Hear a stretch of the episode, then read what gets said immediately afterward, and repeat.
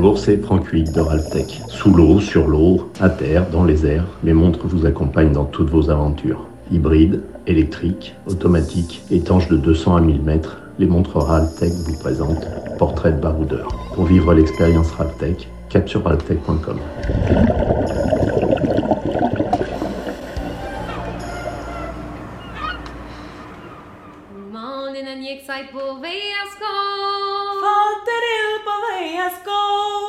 C'est l'histoire d'une rencontre, une rencontre sur les réseaux sociaux. Un soir, je reçois un petit message d'un aventurier installé en Norvège. Son nom, Jonathan Labarre, 28 ans. Son truc à lui, les tripes à vélo, mais pas que. Salut Jonathan. Et bonjour Philippe. Alors, tout d'abord, Jonathan, d'où viens-tu? Parce que tu n'as pas l'accent norvégien. Hein. Alors non, mais j'ai pas mal bourlingué. Euh, du coup, d'origine, je suis dans Charente-Maritime. Après, j'ai grandi à Tarbes dans les Hautes-Pyrénées. Je suis parti un petit peu dans les Pyrénées-Atlantiques. Après, je suis parti à Haute-Garonne sur Toulouse.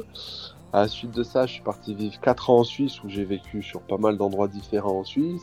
Je suis rentré en France du côté d'Annecy et de Chamonix avant de partir en Norvège.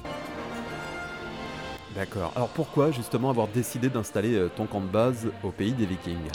Euh, ben, Une rencontre, euh, j'ai rencontré ma, copine là-bas, puis je suis parti, je l'ai rencontrée sur la fin d'une expédition.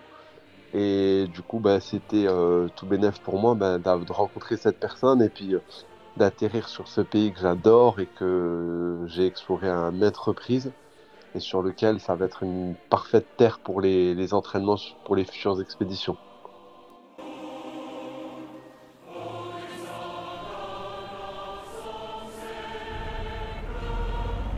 C'est quoi justement ta vie là-bas? Euh, bah, Pour l'instant, euh, j'ai trouvé un petit boulot parce qu'il fallait remplir euh, le porte-monnaie, on va dire, suite aux, expéditions et aux dernières aventures.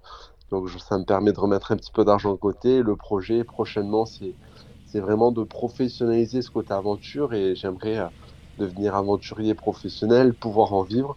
Donc là, actuellement, je suis en train de monter petit à petit des projets pour réussir à faire tout ça. Alors justement, quelles sont tes dernières aventures là-bas? Alors, euh, la dernière grosse aventure bah, qui m'a amené en Norvège, c'est un tour à vélo euh, en Europe qui s'est fini durant l'hiver et la nuit polaire en, Norvège.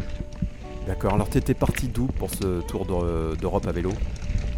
Alors j'étais parti de Genève et puis j'ai traversé 9 pays, donc fait Suisse, France, Luxembourg, Belgique, Pays-Bas, Allemagne, Danemark, Suède, Norvège. Donc j'ai fait euh, un, petit peu plus de 4 mois, j'ai fait 7200 euh, et quelques kilomètres, 45 000 mètres de D+. Euh, donc en totale autonomie, j'ai fait tous mes campements en tente, que ce soit sous la neige, par tempête de vent, par pluie, par soleil.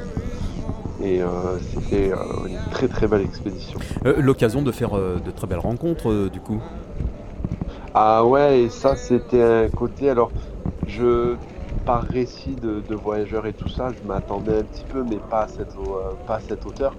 Et puis j'ai fait des rencontres tout du long du voyage, que ce soit juste un petit sourire, un bonjour, une petite discussion, une invitation à manger ou à dormir. Et puis j'ai fait des super belles rencontres dans tous les pays.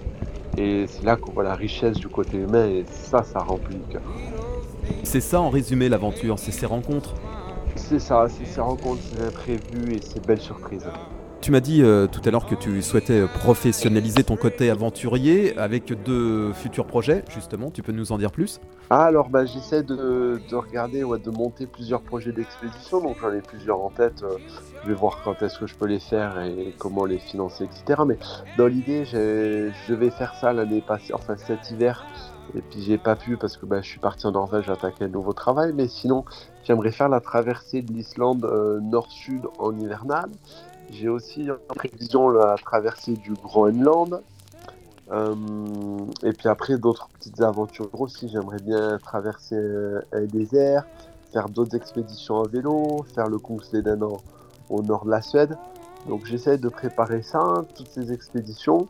Et puis après, bah, d'essayer de trouver un, moyen de, de, financer ça et puis de travailler autour de ça pour pouvoir gagner ma vie. Tu t'es installé euh, en Norvège, qu'est-ce qui t'a attiré et qu'est-ce qui t'attire aujourd'hui euh, dans ce pays? Le côté sauvage. Et ça, c'est quelque chose qu'on ne connaît pas chez nous, parce qu'on va retrouver des villes partout, des champs. En fait, partout en France, ou du moins dans, l'Europe du Sud, on va retrouver de l'entraide de l'homme quel que soit l'endroit. Même dans mon montagne on pourrait se sentir un petit peu reculé, on se sent jamais vraiment très loin de la civilisation. Alors qu'ici, dans ces terres scandinaves, on est sur des, des, longueurs et des longueurs sans vie, sans aucune vie. Et puis du coup, on a vraiment ce côté sauvage où on sent que la nature est à sa place et que l'homme doit s'adapter à elle et que c'est pas l'inverse. Et ça, c'est quelque chose de magique. Aujourd'hui, tu vis en ville? Euh, Alors, c'est une toute petite ville euh, dans laquelle je vis et qui est vraiment perdue au milieu de la Norvège. Donc je prends la voiture 15 minutes et je suis perdu en pleine nature sans aucune civilisation. D'accord. Ok, alors comment on peut faire euh, pour suivre en, fait euh, tes différentes aventures? Alors euh, ben, je vais développer ça de plus en plus. Pour l'instant j'utilise Instagram. Donc j'ai mon compte personnel et puis ce deuxième compte que je suis en train d'essayer de développer sur le côté professionnel. Et, pour l'instant, voilà, je, je, fais voyager à travers cet Instagram que je développerai de plus en plus dans le temps. Et après, peut-être que je viendrai ponctuer sur d'autres réseaux, un petit site web, quelque chose, mais je mettrai toutes les informations sur l'Instagram. Est-ce que tu t'inspires euh, de différents aventuriers tels que euh, Mike Horn ou euh, des gars qui ont fait par exemple la traversée du plus grand désert glacé d'Europe, l'Isoken, des choses comme ça? Alors oui, c'est clairement ces aventuriers. Alors si on reprend le nom de Mike Horn, c'est clairement lui qui m'a fait alors j'ai toujours eu ce petit côté aventurier, mais je me rappelle il y a quelques années, j'ai lu un de ses bouquins, j'ai fait bam, bah, c'est ça que je veux faire. Et je me suis inspiré des plus grands parce que bah, ils donnent l'exemple, ils font des choses extrêmes. Et du coup, bah, même à mon niveau, si je vais pas dans cet extrême-là, ça me donne toujours la possibilité d'aller pousser plus loin. Donc des aventuriers comme Alban Michon, Rémi Camus, euh, Mike Horn, Borgius Land, c'est des personnes qui bercent mes, mes rêves. Alors qu'est-ce qu'on peut te souhaiter aujourd'hui? Plein de réussite et euh, surtout cette réussite si je peux arriver de, professionnaliser ça et d'arriver en vivre, de vivre de ma passion. Et ben voilà, ça sera le mot de la fin. Merci beaucoup Jonathan. Merci beaucoup Philippe.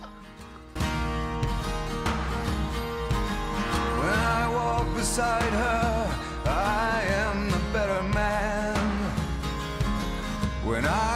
to.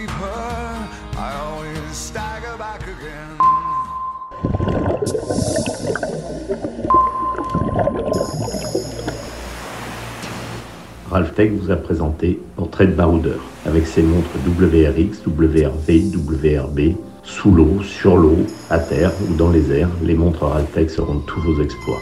Pour vivre l'aventure, cap sur ralphtech.com.